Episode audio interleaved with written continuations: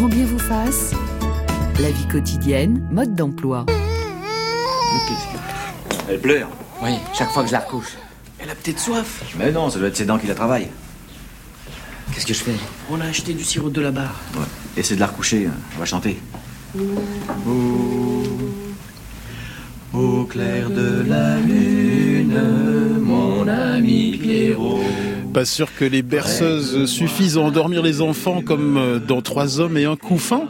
Bonjour Héloïse Junier. Bonjour. Vous êtes psychologue, docteur en psychologie du jeune enfant, formatrice, journaliste scientifique et vous animez sur les réseaux sociaux la psy contre-attaque. Vous publiez chez Duno le sommeil du jeune enfant basé sur euh, des données scientifiques et c'est très drôle, c'est très bien décrit.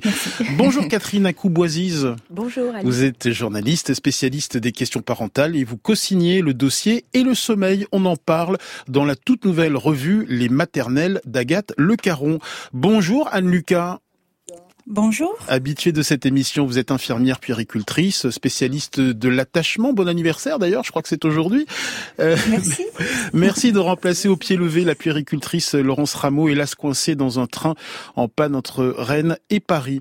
Alors, euh, Héloïse Junier, euh, rien de plus trompeur que l'expression dormir comme un bébé. Exactement, c'est très très très mensonger pour les parents qui veulent s'atteler à la parentalité, effectivement.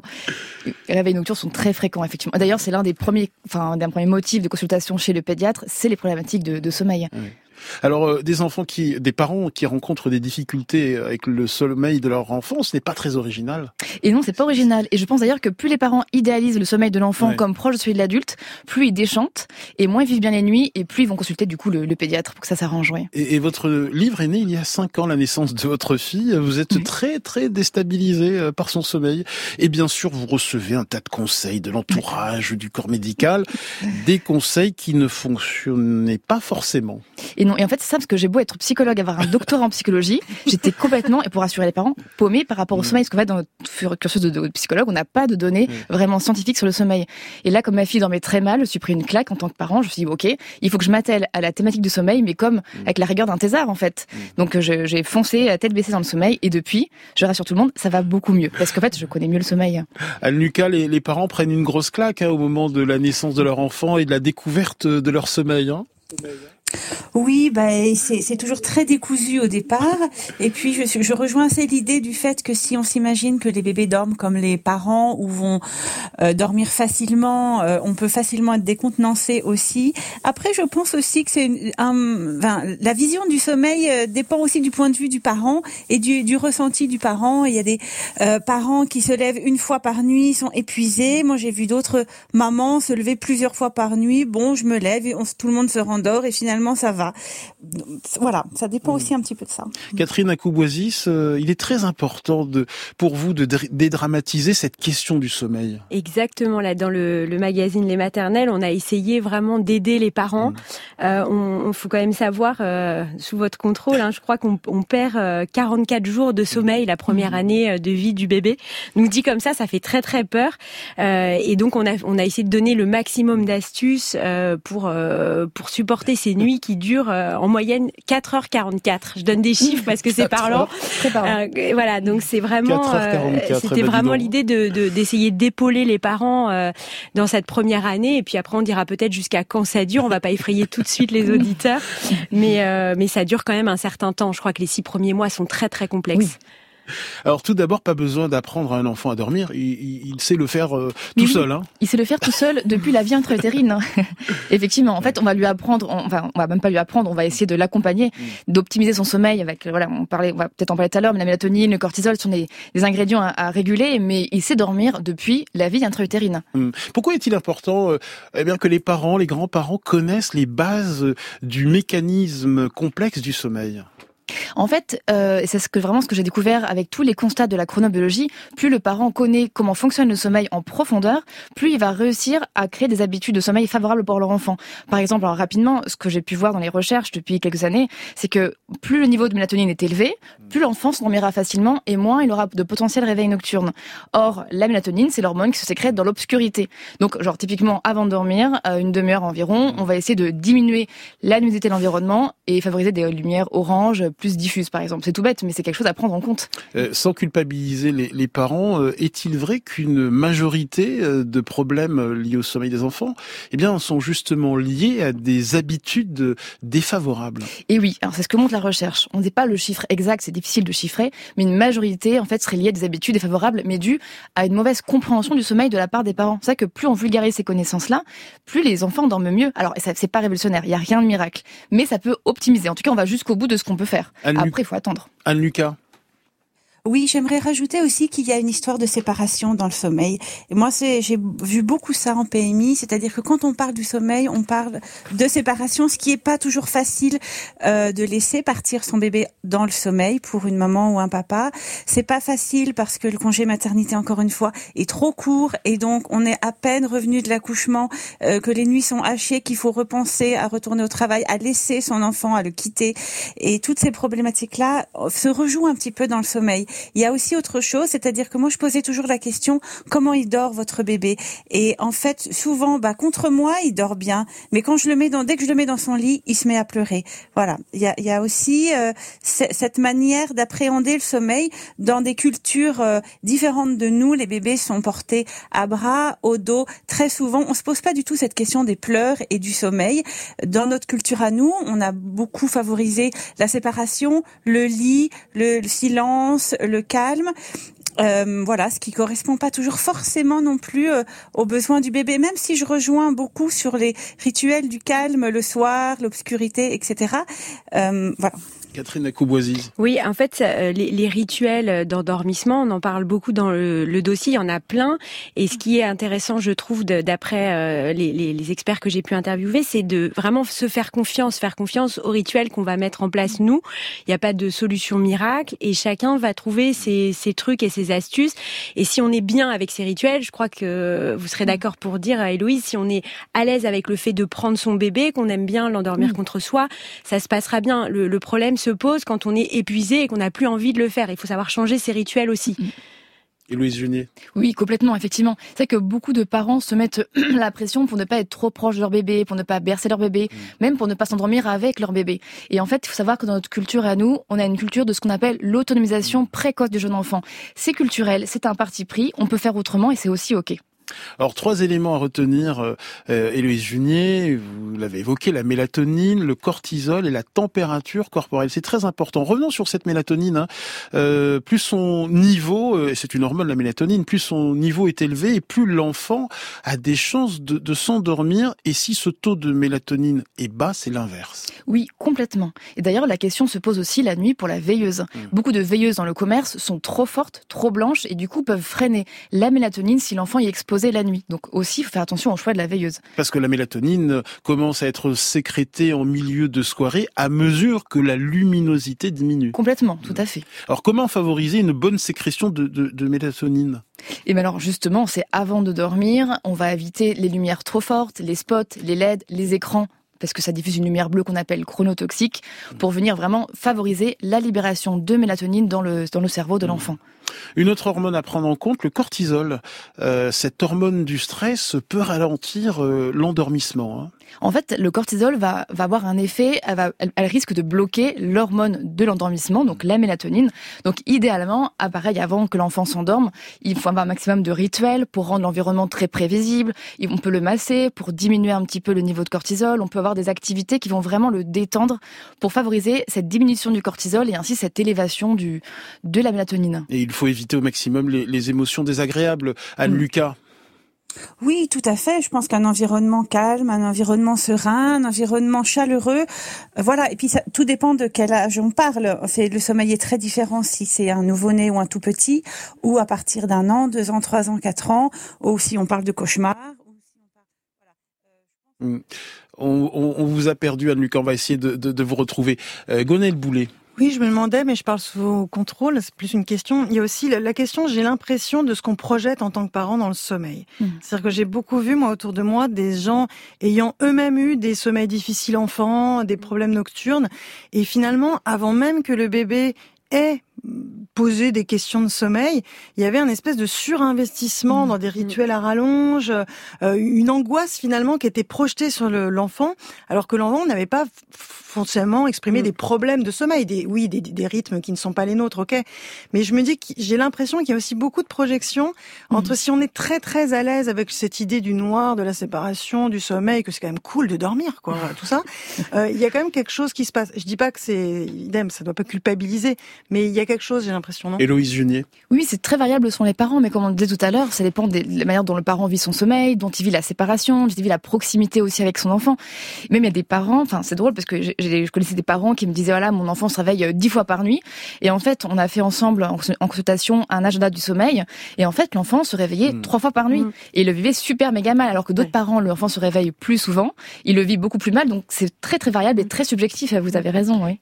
Alors on a parlé de la mélatonine, euh, du cortisol. Pourquoi est-il important, troisième élément important, de contrôler la température corporelle de, de l'enfant Parce qu'une température élevée freine euh, l'endormissement Mais oui, complètement. Et la qualité du sommeil aussi la nuit. Et en fait, on voit que pour qu'un enfant s'endorme bien, enfin facilement, il faut que la température corporelle ne soit pas trop élevée. Et ça, c'est deux ingrédients auxquels on ne pense euh, pas du tout. Hmm. Et pourtant, qui est vraiment primordial. Et en fait, ce qu'on va faire, c'est éviter de surchauffer l'enfant. Alors, surchauffer la chambre, petit 1, pas plus de 19-20 degrés. On va aussi éviter de surcouvrir l'enfant comme s'il partait à Colanta en Laponie. Euh, c'est ce que font beaucoup de parents. Et moi, la première, j'ai fait ces erreurs-là, je le reconnais. On peut aussi ne pas surcouvrir ses pieds. On mm. sait que ses extrémités vont gagner 1 degré la nuit. Donc, plus il aura chaud aux pieds, plus ça peut créer aussi des réveils nocturnes. Donc, vraiment faire attention à ne pas le surchauffer, en fait. Et nous accueillons le docteur Patrick Lemoine, psychiatre et grand spécialiste du sommeil. Merci d'être avec nous, Patrick Lemoine. Euh, quels sont les, quelles sont les grandes particularités du sommeil du jeune enfant qui ne ressemble pas du tout à celui de l'adulte? Alors, tout dépend de l'âge, bien sûr. Hmm. Euh, on peut parler du sommeil in utero, mhm. et on sait maintenant, par exemple, que le fœtus a du sommeil euh, agité, ce qui est en fait du sommeil paradoxal, et donc que probablement le fœtus rêve. Et puis ensuite le nouveau-né, puis le bébé, puis ensuite euh, le jeune enfant et l'adolescent, et chaque âge a des hmm. caractéristiques. Hmm. Mais ce qu'il faut bien comprendre, c'est que c'est au cours du sommeil, comme disaient nos grands-mères, que les enfants hmm. grandissent. C'est-à-dire que la totalité de l'hormone de croissance est sécrétée pendant le sommeil. Il y a même des études qui montrent euh, que des populations d'enfants pauvres à New York ne grandissaient plus juste parce qu'il y avait un bruit la nuit terrible. Ils n'atteignaient jamais le stade de sommeil en profond et que de ce fait, ben, ils grandissaient pas et qu'il a suffi de leur mettre des boules qui pour qu'ils se mettent à grandir. Donc, une chose importante, c'est de savoir que le sommeil est essentiel. Un, nouveau-né, il peut dormir jusqu'à 20 heures sur 24. Mmh. Hein. Il se réveille juste pour euh, prendre son, le sein, le biberon, et puis après il se condole. Docteur Patrick Leman, on va essayer d'améliorer euh, la liaison qui n'est qui n'est qui n'est pas très bonne euh, sur les particularités du sommeil du, du jeune enfant. Euh, Héloïse Junier, ce sont jusqu'à 2-3 ans des cycles de sommeil courts, avec euh, évidemment à la clé des réveils qui peuvent être fréquents. Et oui, puisque plus il y a de cycles, plus ils sont courts, plus il y a de cycles dans une nuit, et du coup plus il y a de potentiels réveils entre deux cycles. À la base, ces réveils, ces réveils sont physiologiques, ça peut être soit des micro-réveils, soit des pleins réveils. Mais donc effectivement, plus l'enfant est jeune, plus ces cycles sont courts, et en plus, plus il y a de moins il y a de phases de sommeil lent profond. Donc effectivement, à la base, sur un plan strictement physiologique, il n'est pas aidé à faire des nuits complètes. Et puis le sommeil des enfants euh, peut être perturbé par des parasomnies. Euh, les parasomnies, ce sont des événements physiques indésirables ou des expériences indésirables qui se produisent à l'endormissement, pendant le sommeil ou au réveil. Et à chaque âge, ça parasomnie. Hein. Oui, alors en fait, il y a beaucoup de parasomnie jusqu'à l'âge près de 5-6 ans. Il peut en avoir bien sûr par la suite, mm. mais on voit des pics de parasomnie. Ça peut être, ça peut être des rythmes nocturnes où l'enfant se balance comme ça de droite à gauche. Ça peut être du bruxisme où l'enfant, euh, c'est insupportable à entendre, hein, se, se grince des dents. Euh, ça peut être euh, bah, des terreurs nocturnes, bien sûr. Voilà, il y a, donc il y a beaucoup de, de, de troubles, enfin de, choses qui vont venir perturber son sommeil la nuit, en plus de ce cycle court en fait. Alors à quel âge les enfants commencent-ils à faire leur nuit? Une idée reçue voudrait qu'il les fasse autour de l'âge de 4 mois. Alors, que disent les études scientifiques C'est vraiment une idée reçue. Il faut pas le dire aux parents parce que les pauvres parents, et après, ils sont en PLS chez le pédiatre. ils sont pas bien. Non, non, en fait, il y a aucune, enfin, on, dit que 5-6 mois, l'enfant peut faire des nuits complètes. Il y en a qui le font bien avant. Et en fait, il y en a, personne n'est capable de dire à quel âge l'enfant dormira. Ça dépend aussi de son tempérament. Ça dépend de sa vie à la maison. Et on voit sur le tempérament, c'est quelque chose qui est pas négligeable, que les enfants qui ont un tempérament qu'on dit hautement réactif, donc qui naissent avec une réactivité plus forte que les autres, auront plus de mal à faire des nuits complètes. Ça dépend aussi s'ils dorment avec quelqu'un ou Il y a beaucoup de paramètres qui entrent en ligne de compte. Donc pas d'âge. Anne Lucas, ça veut dire quoi exactement faire ses nuits? Alors, pour les parents, faire ses nuits, c'est arriver à dormir plusieurs heures d'affilée sans être réveillé. C'est arriver à se coucher en se disant qu'on va pas être réveillé dans l'heure d'après. Voilà, c'est ça. Après, euh, faire ses nuits, c'est très vague et très vaste. Euh, il y a des bébés qui effectivement font leur nuit euh, deux mois, trois mois, ça existe. Il y a des enfants qui vont faire des nuits complètes à un an, voire deux ans, parce qu'ils vont se réveiller une fois la nuit pendant longtemps, plus ou moins longtemps. Donc donc euh, courage aux parents. En même temps, tous les enfants grandissent, tous les enfants se mettent à dormir et j'ajouterais qu'à l'âge de l'adolescence, on a du mal à les réveiller. Catherine Acouboisy. Je crois que ce qui est difficile pour les parents, c'est justement que la voie n'est pas tracée. En fait, on ne sait pas ce qui va se passer. On a une énorme attente parce que nous, on a besoin de dormir aussi. Enfin, si on dort pas, ça va mal se passer dans la journée. Et donc, il y a ces phénomènes aussi euh, d'hypervigilance euh, qui sont développés. Agathe Le Caron, euh, qui incarne le magazine, l'a, l'a confié hein, dans son interview. Elle, elle souffre d'hypervigilance. Elle dit depuis 8 ans parce que son fils a, a 8 ans. Donc voilà, c'est vraiment euh, compliqué d'avoir à, se réveiller souvent. Après, on n'arrive plus à, trouver un rythme aussi apaisé soi-même. Et puis, il y a aussi cette, angoisse de séparation euh, dont on a parlé un petit peu. on, a tous connu ce moment où on vérifie que l'enfant dort, euh, voilà, et mm. on reste là-dessus longtemps parfois. Ça peut arriver de ne pas réussir à s'en séparer. Et Louis Junier Oui, alors c'est vrai que le manque de le manque de sommeil chez le parent est absolument non négligeable et je pense sous-estimé. Et c'est vrai que ça nuit, ça nuit à la vie de couple ça nuit au travail, ça nuit à la productivité, concentration, c'est compliqué. le Boulet ah non, mais j'écoute. en fait, moi les miens ont un peu grandi, donc j'avoue que ce qui est marrant, c'est qu'on oublie un petit peu dans la vie. Et ce qui est terrible, c'est que l'âge où ils se mettent à vraiment bien dormir, c'est nous qui commençons les insomnies. donc la vie est très mal faite. À Lucas. Oui, je voudrais ajouter que le, rythme est aussi important pour les, bébés, les tout petits. C'est-à-dire que le bon sommeil de la journée prévoit aussi un meilleur sommeil la nuit. C'est pas parce que l'enfant euh, va pas du tout dormir la journée qu'il va mieux dormir la nuit. C'est euh, en général le contraire qui se passe. Et puis, euh, c'est aussi l'apprentissage des parents à reconnaître les signes de fatigue, à pouvoir proposer le sommeil au bon moment. Et c'est vrai que quand ils sont tout petits et qu'on n'a pas beaucoup de temps devant soi, je, je, parle toujours du congé maternité, mais c'est vrai, c'est-à-dire que les parents qui, qui ont déjà cette deadline là, euh, ben ça n'aide pas non plus. On est pressé que l'enfant dorme, on est pressé mm. qu'il fasse ses nuits, on est pressé qu'il fasse la sieste, on est pressé pour ça. Et en fait, il faut pas être pressé et l'enfant ne peut pas être pressé. Et le, le rythme du parent est, est, différent du rythme du bébé. Euh, docteur Patrick Lemoine, est-il vrai que la durée de sommeil des enfants euh, dépend de nos gènes? Oui, euh, des enfants et des adultes aussi. Mm. Effectivement, il y a deux paramètres qui sont vraiment influencés par notre bagage génétique. C'est d'une part effectivement d'être un long, un moyen ou un court dormeur, et on n'y peut rien. La moyenne des adultes, c'est 7h20. Pour les tout petits, tout petits, il bah, faut quand même que ça soit beaucoup plus long. Il faut que ce soit, on va dire, entre 16 et 20 heures par 24 heures. Et puis le fait d'être du matin ou du soir.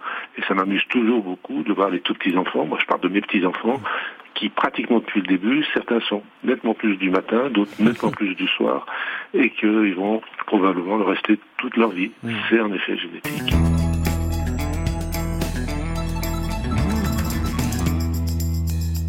Et ce matin, nos experts attendent toutes vos questions et vos témoignages sur le sommeil des enfants. Deux options pour nous contacter, le 01 45 24 7000 et l'appli France Inter. Alors, beaucoup de questions sur les cauchemars et les terreurs nocturnes. Est-ce la même chose, Héloïse Junier? Je rappelle que vous êtes psychologue spécialiste de l'enfance.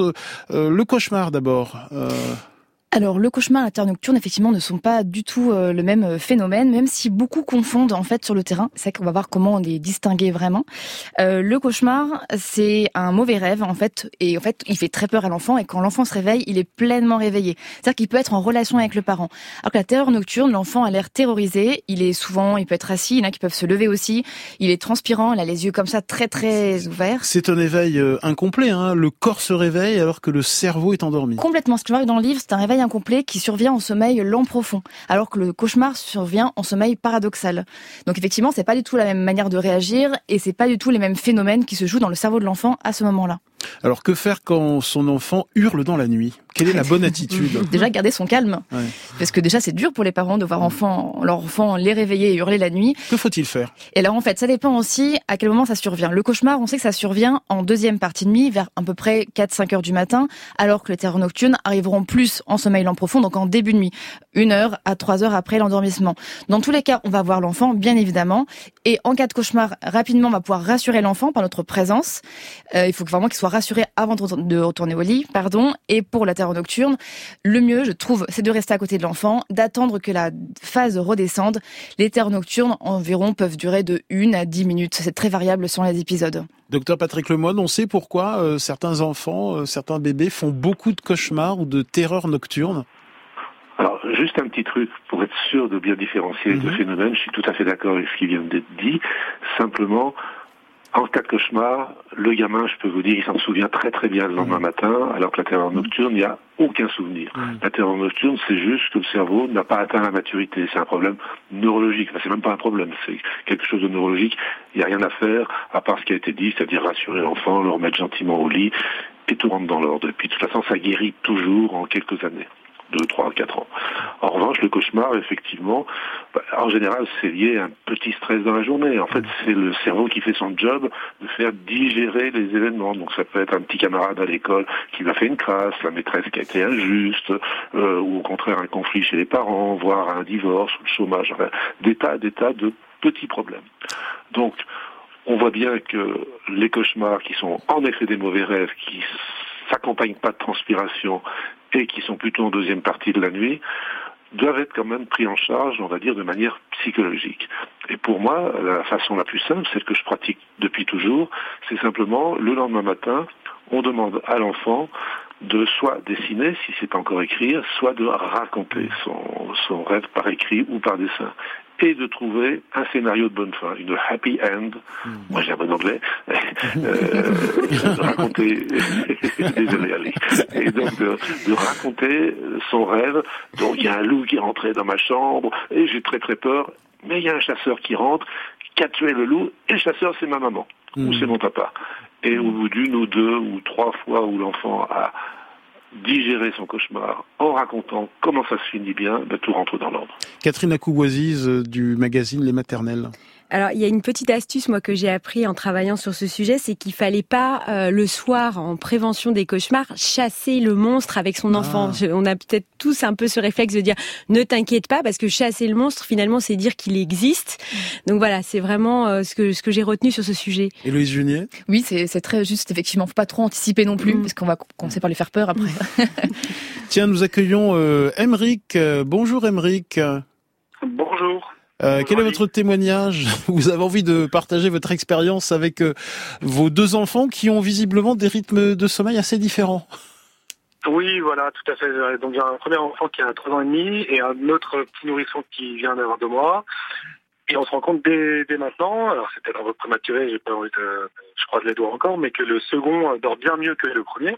Mhm. Et, euh, et, donc euh, on a vraiment l'impression que c'est parce qu'il y a plus de bruit à la maison pour le second, mhm. euh, du fait du premier bien sûr, qui, qui, qui chahute, qui, qui, qui, qui, fait des choses de son âge, euh, que ça aide le, le, notre petit nourrisson à, à, bien trouver son sommeil et à mieux dormir que quand, quand on, on était que avec le premier ou vraiment, on était les parents modèles sur le silence. On, on bougeait pas, on faisait pas de bruit et ça, et finalement, ça, peut-être qu'après le retour avec, euh, avec l'expérience, on, on, se demande si euh, ça ne le gênait pas, il ne demandait pas s'il n'était pas, tout seul, euh, si justement c'était pas un peu anxiogène pour lui. c'est intéressant ça, cette réflexion d'Emeric et Louise Junier.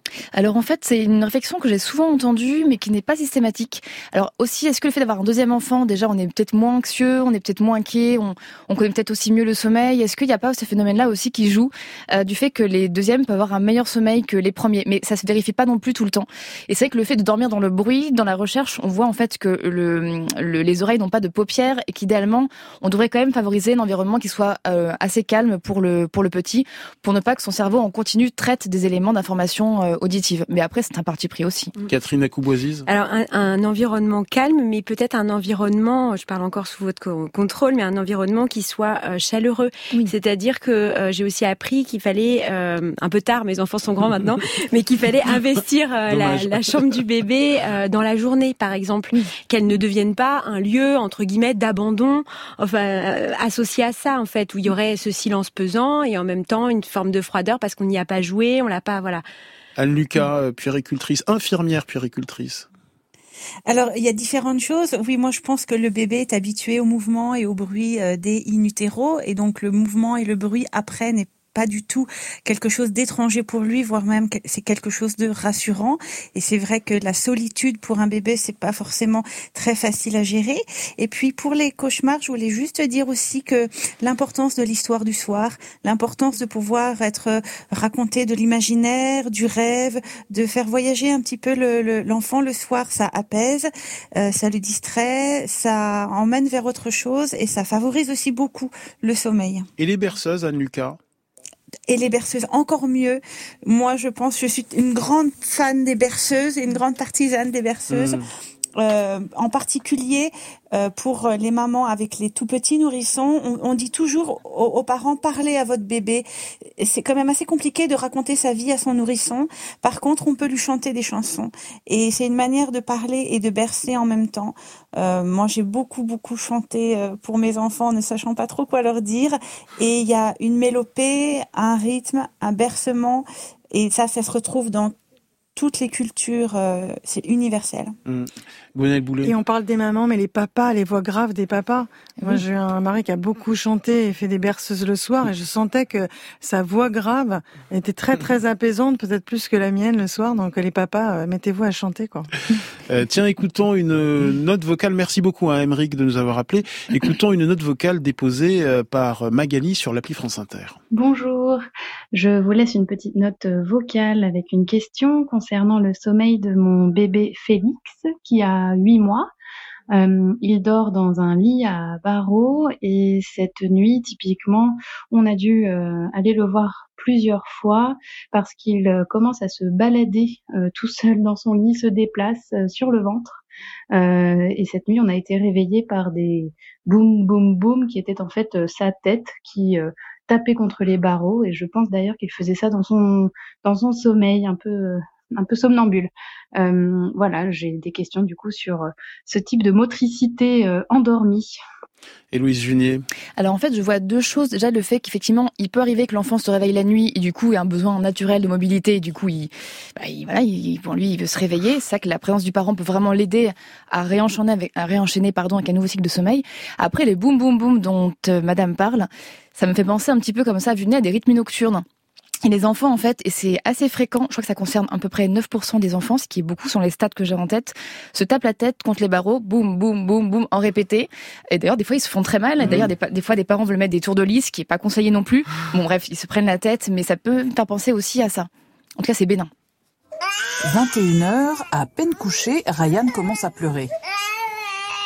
c'est tous les soirs la même chose, après le rituel que lui fait Natacha, ça ça fonctionne pas vraiment, on l'entend pleurer, donc du coup on le récupère, on, mange avec lui jusqu'à ce qu'il veuille bien se fatiguer vraiment et dormir.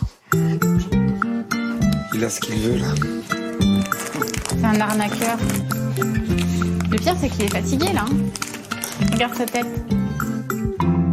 On aimerait bien avoir une soirée euh, où on peut au moins pendant une heure et demie, deux heures euh, regarder un petit film tranquille pour se détendre ça se produit plus ce genre de, de situation. Donc forcément, euh, ça joue un peu sur euh, les nerfs et euh, et des fois, ben ouais, on se retrouve avec des tensions et on peut on peut être énervé pour un rien. Ou... Voilà ce que ça génère à chaque fois d'avoir un, un enfant comme Ryan qui a du mal à dormir. Ah, il pleure. La maison des maternelles euh, en 2018. Alors pourquoi certains bébés euh, pleurent-ils avant de dormir euh, Certains parents pensent que leur bébé les manipule. Dans l'extrait, la maman dit même que son bébé âgé de 5 mois est un arnaqueur. euh, Héloïse Ginier. Alors, alors non, non, bonne nouvelle, ce n'est pas un arnaqueur. Et bonne nouvelle, il ne manipule pas les parents quand ils pleurent. En fait, les pleurs sont, sont, sont émis du système nerveux autonome du cerveau qui, comme son nom l'indique, est autonome. Donc on n'a pas d'action dessus. Donc les pleurs, on ne, enfin, on ne maîtrise pas le sécrétion lacrymale, ni pour l'adulte, ni pour l'enfant, et encore moins pour l'enfant. Que signifient ces pleurs et que dit la, la recherche scientifique à, à, ce sujet? Alors, au, point, au niveau, en état actuel des connaissances sur les pleurs aujourd'hui, on sait que les pleurs permettent en fait de décharger les tensions de l'enfant, euh, que dans les larmes humaines seraient contenues des toxines induites par le stress, et du coup que l'enfant, avant de trouver le sommeil le soir, aussi pour baisser son niveau de tension, a besoin de pleurer. Ça favoriserait du coup l'endormissement. C'est contre-intuitif? C'est-à-dire Non, c'est-à-dire que on se, le fait que l'enfant pleure avant d'aller dormir, on n'imagine pas que justement, euh, ça va favoriser cet endormissement. Oui, complètement. On n'imagine pas. Alors pourtant, c'est une réalité. Il y a beaucoup de parents qui me racontent en entretien, par exemple, que la journée, ils ont des événements qui ont été très durs, des moments, par exemple, de stress, euh, voilà, chez la, chez la SMAT, euh, à la crèche, ou des moments de, de grands changements, qui ont généré plus de stress en eux, et du coup, qui vont générer aussi plus de pleurs le soir avant de dormir. Et c'est ok. C'est juste que ces pleurs, on les accompagne. C'est tout. Anne Lucas. Oui, on les accompagne et puis euh, on, on, prend le temps aussi, c'est-à-dire que au moment où on couche son petit ou son enfant, euh, on peut entendre des pleurs et avoir est-ce que les pleurs s'intensifient et qu'il faut y aller au bout d'un moment, ou est-ce que ce sont des pleurs justement avant l'endormissement et il faut surtout pas y aller parce que à ce moment-là on le réveille plus qu'autre chose. Euh, je voudrais dire aussi que en dehors de ces pleurs-là qui sont très particuliers avant le sommeil, le, le, pleur sert aussi à appeler un adulte quand on est en, état de stress ou de détresse. Et ça peut être une détresse intérieure ou extérieure. Et l'enfant trop fatigué, l'enfant énervé, l'enfant qui hurle parce qu'il il, il, hurle aussi parce qu'il est incapable de gérer ce qui se passe à l'intérieur de lui au niveau des émotions. Euh, et il appelle à l'aide. Et c'est pas forcément facile mais le, il faut pas négliger le, le, le, le pleur. C'est aussi un appel. Euh, docteur Patrick Lemoine je vais vous laisser filer parce que vous devez euh, aller consulter. Oui. un dernier conseil peut-être un... oui allez-y. deux trois petits conseils pas plus Environnement naturel, ça veut dire lumière naturelle. Donc pendant la sieste, on ne ferme pas les volets, on laisse le bébé dormir à la lumière. C'est souvent oublié. Deuxièmement, la peur du noir n'existe pas avant l'âge de deux ans. C'est les parents qui ont peur du noir, c'est pas les enfants jusqu'à l'âge de deux ans. Troisièmement, et c'est peut-être le plus important, il ne faut jamais rester dans la chambre du petit jusqu'au moment où il s'endort. Il faut le préparer, lui chanter une berceuse, le masser, le caresser, le rassurer, lui raconter une histoire. Mais il faut partir avant qu'il ne s'endorme, parce qu'il faut apprendre à l'enfant à s'endormir seul. Et la plupart des parents que je vois avec une insomnie, c'est parce qu'ils ne savent pas cette angoisse de la séparation du moment où on s'endort, ils n'ont pas maîtrisé eux-mêmes et ils l'induisent à leur enfant. Je suis pas là pour culpabiliser bien sûr, mais l'enfant doit s'endormir seul. Ça c'est vraiment la règle d'or il ne faut surtout pas rester là jusqu'à ce moment-là. Et enfin, dernier conseil, c'est qu'un tout petit bébé qui pousse un cri toutes les heures, c'est parfaitement normal. Faut pas aller au galop. Et moi, ce que je préconise souvent aussi, quand le bébé est encore tout petit, c'est d'instaurer un tour de garde entre les deux parents. Une semaine lui, une semaine elle. Parce que les études montrent que c'est c'est le parent de garde qui va être réveillé par les cris, alors que celui qui n'est pas de garde ne va pas être réveillé par les cris. Et ça leur permet de s'économiser. Et Louise Junier, petite nuance avec euh, l'un des propos de, du docteur Lemoine. Alors, alors, je suis d'accord sur l'ensemble des points, mais effectivement, alors juste une petite nuance pour avoir beaucoup étudié l'anthropologie, la psychologie interculturelle sur le sommeil, cette euh, volonté qu'on a en France, et on la, on la porte beaucoup tous, hein, que l'enfant s'endorme tout seul et qu'il dorme tout seul, elle est très liée aussi à notre culture de maternage qu'on appelle distale et qui est très propre, ce que je disais tout à l'heure, à notre volonté d'autonomiser très précocement l'enfant. Il y a des cultures où l'enfant s'endort avec le parent, où il dort avec le parent, et c'est ok, ça convient à tout le monde. C'était aussi une norme que sociétale. Donc la nuance peut-être. Anne Lucas? Oui, je voudrais aussi juste rajouter quelque chose, c'est que pour les tout petits, il faut pas négliger la douleur. C'est-à-dire qu'avant d'aller explorer le sommeil, etc., il faut vérifier que l'enfant ne soit pas douloureux. Il y a des reflux extrêmement douloureux chez les tout petits, euh, notamment quand ils sont allongés. Il y a des douleurs dentaires qui sont très fortes, des douleurs d'otite. C'est aussi et les douleurs d'otite arrivent en particulier la nuit parce que l'enfant est plus allongé. Voilà, il faut avoir en tête avant d'aller explorer s'il n'y a pas une douleur qu'il faut aller euh, calmer où il faut aller passer chez le médecin, trouver un traitement. Et puis, je rejoins tout à fait pour les différences de culture, c'est-à-dire que nous, on est très à vouloir faire dormir l'enfant tout seul dans sa chambre. C'est pas le cas de la majorité des enfants du monde.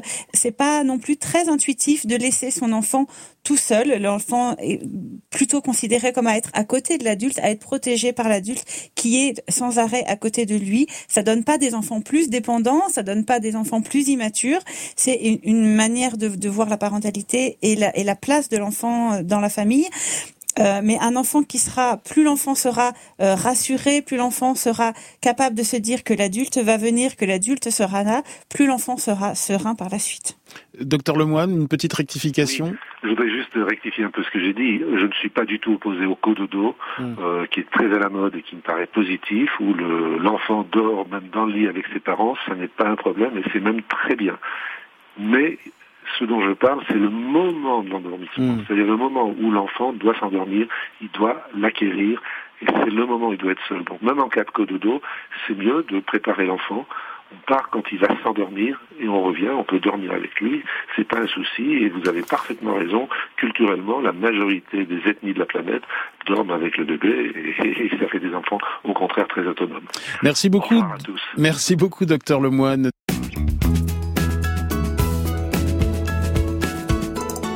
Et ce matin, nos experts euh, attendent toutes vos questions et vos témoignages sur le sommeil des jeunes enfants au 01 45 24 7000. Quelques idées reçues euh, pour terminer cette émission. Héloïse Junier, je rappelle que vous êtes psychologue. Euh, un enfant doit apprendre à dormir seul. Alors, on l'a vu un petit peu tout à l'heure, effectivement, en milieu d'émission. Euh, à mon sens, quand on regarde un petit peu la psychologie interculturelle et comment dorment les enfants aux quatre coins de la planète, mm. à mon sens, il n'y a aucune obligation à apprendre un enfant à s'endormir tout seul. Et encore plus s'il est en cododo, parce que s'il est en cododo, la nuit, il va se réveiller, il va retrouver la proximité de son parent. Par contre, effectivement, si l'enfant dort dans sa chambre, qu'il s'endort avec le parent et que quand il se réveille, le parent n'est plus là, ça peut créer une anxiété qui, chez le tempérament hautement réactif, peut être mal euh, vécue. Il faut laisser un bébé pleurer, il finira bien par s'endormir. Anne-Lucas. Alors non, non, il ne faut pas laisser un bébé pleurer, si ce n'est euh, ces petits pleurs dont on a parlé au moment du couchage, où l'enfant ne dit rien et tout d'un coup il y a un petit wa, un autre petit wa, et on attend de voir euh, la modulation. Et en général, l'enfant s'endort, on n'a pas à intervenir. Un enfant qui pleure est un enfant euh, qui appelle à l'aide. Héloïse Junier Ah oui, je suis complètement d'accord. Effectivement, du moment que l'enfant pleure, il faut y aller, il faut apporter une proximité. Par contre, juste une petite nuance, euh, il y a des vocalises, des vocalises plaintives qu'on entend entre deux cycles. En fait, l'enfant n'est pas pleinement réveillé, et si le parent débarque systématiquement à chaque fois, il peut créer un plein réveil. Donc juste là, attendre quelques secondes, voir si c'est vraiment un vrai réveil dans la nuit ou un faux réveil. Catherine Couboisiz, journaliste spécialiste des questions parentales. Alors, en fait, euh, j'entends bien les, les, conseils qui sont donnés. Je me place là du côté vraiment des parents. Là, je fais l'avocat de la défense. En fait, euh, un enfant qui pleure, il faut pas aller le voir. Euh, on entend ça. ok. Parfois, on n'en peut plus. Et donc, c'est bien aussi peut-être de dire aux parents, faites ce que vous êtes capable de faire. Parce que si, si on retourne dans la chambre de l'enfant énervé, ça va pas forcément aider. Donc, où, je rebondis aussi sur le témoignage qu'on a entendu tout à l'heure de, de ce bébé entre guillemets manipulateur. En fait, si on est, on a vraiment besoin de regarder film, peut-être que l'idée c'est de laisser l'enfant, euh, comme euh, vous disiez, euh, dans son lit avec un doudou, avec un livre, avec voilà, et, de le laisser en sécurité et de se ressourcer avant de retourner dans cette chambre. Donc voilà, pour un peu faire l'avocat de la défense par rapport aux, injonctions qui peuvent être aussi culpabilisantes. Donc on, on force pas un bébé à dormir non plus, d'après ce que j'ai compris.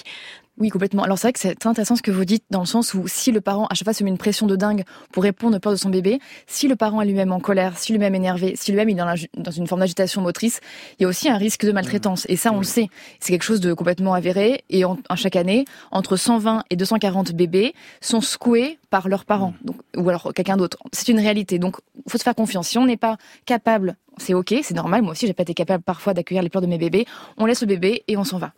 Euh, Pascal, euh, assistante maternelle à Toulouse, euh, nous dit certains parents ne veulent pas que leurs enfants dorment la journée pour qu'ils dorment la nuit. Moi, je pense que c'est l'inverse. Qu'en pensez-vous, Héloïse Junier? Alors effectivement, c'est une idée reçue de penser que plus on va les fatiguer, plus on va les épuiser et plus ils vont dormir la nuit. En fait, ce qui va se passer, c'est qu'ils vont être tellement fatigués et excités, ça peut venir aussi augmenter le niveau de cortisol, d'excitation. Ils vont plus avoir de mal à s'endormir le soir. Alors, au terme de cette émission, pouvez-vous nous rappeler les règles d'or, les règles fondamentales du sommeil des, des jeunes enfants, Catherine Acouboisize?